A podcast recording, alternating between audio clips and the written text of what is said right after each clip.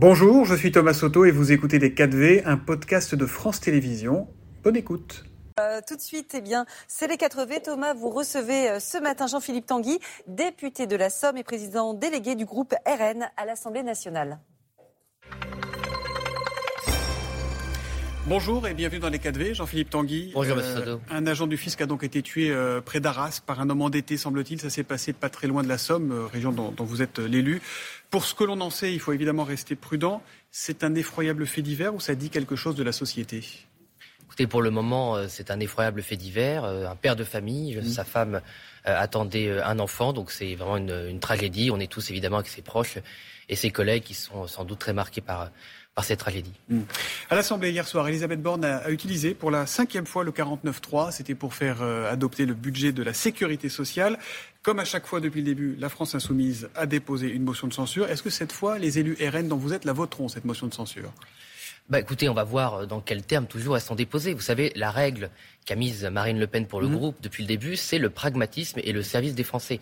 Donc nous, nous n'avons jamais de posture a priori, contrairement d'ailleurs aux insoumis, euh, qui sont euh, très prévisibles et qui font toujours la même chose, quelles que soient euh, les conditions politiques, les conditions du texte, bref, la réalité que vivent les Français. Donc nous, on va attendre le texte, on va voir aussi qu'est-ce que l'on fait nous. On a une réunion de groupe ce Vous matin. pourriez déposer la vôtre? Bah, c'est possible, on a une réunion de groupe pour en Vous le discuter. souhaitez, vous ou pas? Non, moi je ne pense pas, parce que je pense qu'il y a un côté répétitif dans, dans la motion de censure, que euh, le texte est toujours le même, qu'il n'y a pas de nouveauté, et donc il n'y a pas de nouvelles choses à dire aux Français. Vous savez pourquoi on fait une motion de censure? Parce qu'il faut toujours revenir au fond, à l'essentiel. C'est pas pour faire une motion pour faire une motion, c'est pas une procédure En parlementaire. principe, c'est pour faire tomber le gouvernement. Exactement, et c'est aussi pour bloquer un texte, et c'est pour défendre les Français. Mm. Nous, sur la première motion de censure, on a dit ce qu'on avait à dire. On a fait des propositions alternatives. On a proposé aux Français qui nous écoutaient ce qu'on le ferait à la place du gouvernement, notamment lutter contre la fraude, lutter contre euh, les, les- les pompes aspirantes de l'immigration qui dépensent de l'argent qui pourrait être utile ailleurs pour le système de santé, pour la prévention, pour nos aînés. Bref, on a expliqué aux Français comment on utiliserait mieux leur argent. Maintenant, il faut aussi avancer parce que d'autres sujets importants arrivent pour les Eh Français. bien, on va avancer. Ce soir, l'équipe de France de foot disputera son premier match de, de Coupe du Monde. Est-ce que vous allez le regarder, vous, ce match? Moi, à titre euh, personnel, non, mais je Non. ne prends pas du tout euh, l'équipe de France euh, en otage. La, Ouais. la décision qui a été prise d'attribuer la Coupe du Monde au Qatar a été une erreur il y a dix ans. Le Rassemblement national, à l'époque, avec Marine Le Pen, a été un des rares groupes à s'y opposer frontalement. Mmh. La décision a été prise, les joueurs se sont entraînés, euh, les supporters l'attendent. Donc maintenant, place au sport. Le sport doit être Vous dépolitisé. savez contre qui jouent ce soir, les Français, ou pas? Non, moi je ne sais pas. À titre Contre personnel, l'Australie. je- Bon. Vous l'aimez, cette équipe de France, ou pas? Mais moi, j'aime, je suis patriote, donc par définition, je supporte toutes les équipes et tous les sports. Mais moi, j'aime plus l'athlétisme, la natation. Il ne Bon. pas faire semblant de euh, changer de sport parce que c'est la Coupe du Monde. Ça dit, c'est du sport et c'est aussi de la politique, cette Coupe du Monde. Il ne faut pas politiser le sport, a dit Emmanuel Macron pardon, il, y a, il y a quelques jours.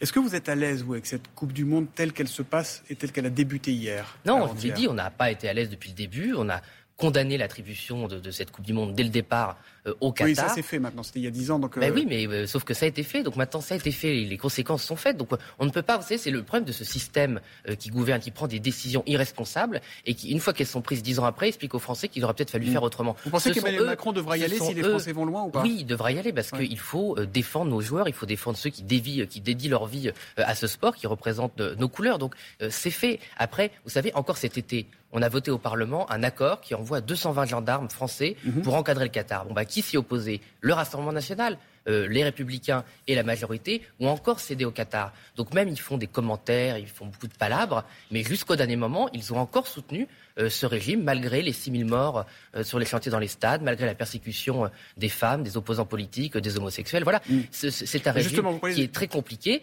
et le, le gouvernement continue à travailler avec jusqu'au bout. Pourquoi est-ce qu'on envoie attendez, 220 attendez, gendarmes Vous dites beaucoup de choses. Euh, le gouvernement continue à travailler. Si vous étiez au pouvoir, vous, vous, vous n'auriez plus de relations diplomatiques avec le Ah, Qatar mais c'est très différent d'avoir des relations diplomatiques, même avec des pays que vous contestez, Ouais. que d'avoir un accord de coopération où vous envoyez 220 gendarmes français aider le régime Mm. qatari à organiser cette Coupe du Monde. C'est deux choses totalement différentes. La diplomatie, c'est fait pour discuter avec tout le monde, y compris avec des pays avec lesquels vous n'êtes pas d'accord, voire pas d'accord du tout. Avoir des accords de coopération, c'est autre chose. Ou autoriser le Qatar, comme c'est le cas en France, Monsieur Soto, aujourd'hui, à avoir des régimes fiscaux préférentiels, à pouvoir investir massivement euh, dans nos entreprises, y compris les entreprises euh, stratégiques, y compris des entreprises avec un Mm. but culturel important comme le PSG, mais aussi investir, mettre de l'argent Le PSG est un dans problème aujourd'hui en France? Non, c'est pas un problème en soi, mais le fait que le Qatar puisse investir dans la principale équipe française euh, sans que la France garde un contrôle, c'est un problème. Le Qatar a eu beaucoup trop d'avantages en France par rapport à la réalité de ce régime. Ah, vous êtes parlementaire, vous pouvez faire changer ça. On essaie de faire changer ça, je vous dis. Euh, avec euh, Caroline Parmentier, ma collègue du Pas-de-Calais, on s'est opposé frontalement à cet accord sur les gendarmes.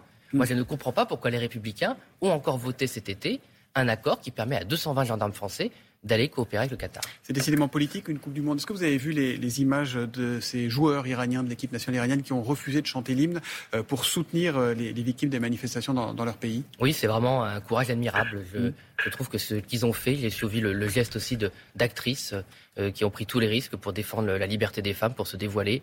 Je, trouve que c'est absolument admirable. Est-ce que la France joue son rôle dans le soutien aux, manifestants ou pas? Non, pas assez. Qu'est-ce qu'il faudrait La France, M. Macron, récemment encore une attitude assez ambiguë avec les dirigeants, les dirigeants euh, iraniens et je pense qu'il n'aurait pas dû euh, donner euh, ce quitus au, régime iranien lorsqu'il les a rencontrés aux Nations Unies.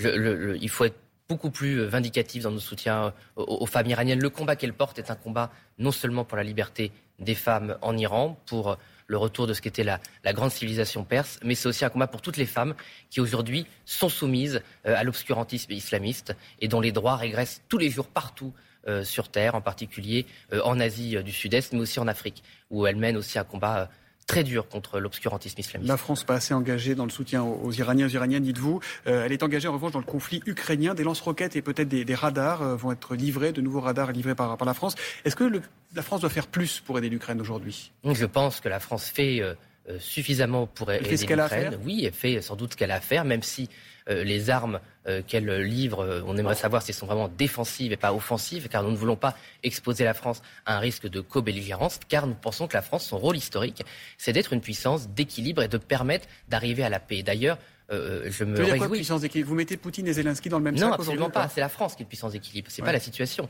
C'est la Russie qui a agressé de manière illégale et scandaleuse l'Ukraine. C'est la Russie qui encore agresse aujourd'hui l'Ukraine. Mais la France, son rôle, c'est d'être une puissance qui permette euh, de dialoguer pour arriver à la paix. Car l'objectif, ce n'est pas de continuer la guerre indéfiniment, c'est d'arriver le plus tôt possible à la paix. Car chaque jour qui passe, euh, ce sont des morts, ce sont des innocents qui décèdent, ce sont des risques qui sont pris. On le voit bien avec euh, la centrale nucléaire de Zaporizhia. Donc on voit bien qu'il est urgent de réussir à, atteindre un cessez-le-feu. D'ailleurs, maintenant, c'est le consensus. Hein. Les Américains ont rejoint les positions françaises sur le fait d'avoir, d'essayer d'arriver à un cessez-le-feu. Et je rappelle d'ailleurs que dès le début, Marine Le Pen a soutenu les efforts de paix d'Emmanuel Macron. Nous nous opposons frontalement à Emmanuel Macron quand il fait des choses que nous condamnons, mais quand le président de la République, représentant les intérêts de la France et la position historique de la France, fait des gestes dans le bon sens, Marine Le Pen l'a toujours soutenu. Jean-Philippe Tanguy, on parlait tout à l'heure avec notre expert de 7h15 de la réforme du chômage qui, entrera en vigueur à partir du 1er euh, février prochain.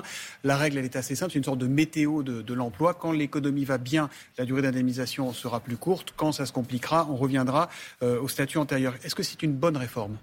Non, ce n'est pas une bonne réforme parce qu'elle en fait, elle trompe les Français sur l'état réel de la santé économique euh, du pays. Moi, je suis élu d'un territoire très désindustrialisé. Euh, les usines où l'agriculture aussi est en grande difficulté. Euh, les usines ne sont pas revenues. L'agriculture française ne va pas mieux. On fait croire aux Français qui sont, à juste titre, exaspérés, euh, mhm. parfois par l'assistanat, qu'il y a des millions d'emplois disponibles pour les 5 millions de chômeurs français. Non, aujourd'hui, il y a 300 000 emplois environ vacants. Il faut qu'ils soient occupés, évidemment. Il faut les formations, notamment les mécanismes qui permettent de les occuper. Mais faire croire aux Français que les chômeurs aujourd'hui sont responsables essentiellement de leur situation, alors qu'il y a, je le redis, 5 millions de chômeurs. chômeurs coupables cette réforme? Oui, c'est exactement le, message que veut faire passer le gouvernement pour se déresponsabiliser. Vous savez, le gouvernement fait croire, par exemple, aux Français qu'ils ont fait revenir des usines en France. C'est complètement faux. La France continue de perdre un nombre de sites industriels stratégiques très important. Donc, tant qu'on n'aura pas la, politique que conseille Marine Le Pen sur le patriotisme économique, sur la relocalisation des emplois en particulier, l'industrie, l'agriculture. C'est pas simple. Oui, c'est pas simple, mais la politique n'est pas faite. Vous savez, aux États-Unis, ils ont mis 350 milliards d'euros sur la table pour réindustrialiser. Mm. En Allemagne, 200 milliards d'euros pour protéger l'industrie. En France, on met 10 milliards d'euros. Mm. Donc, on voit bien que l'effort n'est pas là, la volonté n'est pas là, et c'est aussi un cadre qu'il faut changer. Il n'y a pas de volonté de défendre l'industrie française. Il n'y a que Marine Le Pen aujourd'hui mm. qui veut faire du patriotisme économique. Aujourd'hui, certains de nos compatriotes refusent certains jobs euh, qui sont souvent occupés par des étrangers en situation irrégulière dans ce qu'on appelle des métiers en tension. Euh, le gouvernement propose de régulariser ces, ces salariés-là. Est-ce que c'est une bonne chose? Non, parce que c'est une méthode sans fin. Une fois que vous aurez régularisé ces personnes, d'autres clandestins arriveront, euh, prendront leur place dans des conditions de travail pires. Mhm. Donc ce n'est pas la bonne méthode. La bonne méthode, c'est la fermeté. Oui, mais ils ont besoin, vous savez, il y a 30 milliards d'euros par an pour former les Français. Moi, ça fait 20 ans que j'entends qu'on a besoin de personnes dans la restauration. Quand j'étais étudiant, j'ai travaillé 5 ans dans la restauration. Il y avait déjà ces besoins-là. Mhm. Quand vous avez 30 milliards d'un côté d'euros pour la, la formation en France et que vous avez 5 millions de chômeurs, c'est le système qui ne va pas. C'est que l'argent ne va pas former les bonnes personnes. Il faut aussi travailler sur les conditions de travail. Parce que quand vous êtes une mère de famille, que vous faites le service du midi euh, dans un restaurant et que vous n'avez pas le temps de rentrer chez vous avant de reprendre votre travail, c'est pas possible. Donc il faut aussi interroger la façon dont on euh, valorise euh, les, services, les emplois en France. Vous savez, il y a beaucoup de Français qui vont travailler dans la restauration, mais au Luxembourg ou en Suisse. C'est bien qu'il y a des gens qui veulent travailler, mais il faut des bonnes conditions de travail. Merci beaucoup Jean-Philippe Tanguy Merci Merci. C'était Les 4V, un podcast de France Télévisions. S'il vous a plu, n'hésitez surtout pas à vous abonner. Vous pouvez également retrouver tous les replays en vidéo sur France.tv.